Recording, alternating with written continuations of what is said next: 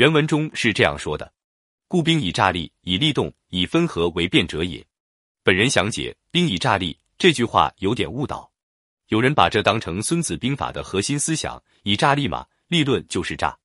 但是从整个《孙子兵法》来看，五十七计先胜后战，那都不是诈来的。所以读书要联系上下文，听人说话要看他说话的语境。语言学家研究说，文本本身只能传达言语者意思的一小部分，结合说话时的语境才是完整意思。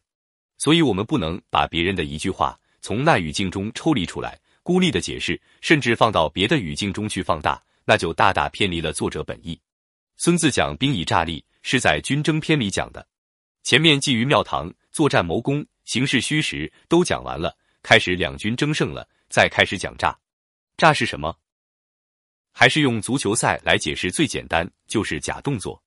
可以说每一脚前面都是假动作。诈就是隐藏自己的意图，欺骗敌人，调动敌人，多方以误之，想方设法引他失误。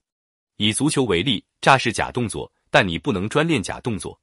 兵以诈立，但你若把这当成了价值观，认为诡诈之人才能成事，那就自欺欺人，把自己诈进去了。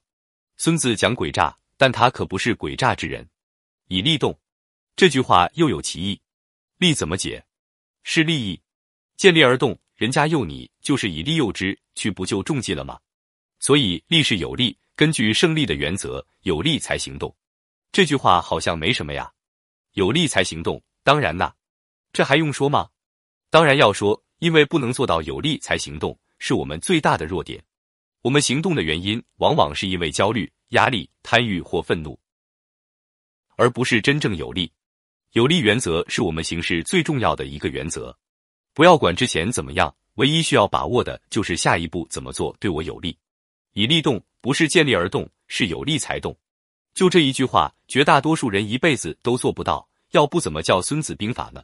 以分合为变，曹操著：一分一合，以敌为变也。分合为变，就是击正为变。兵法又叫分战法，大战术就是分合击正。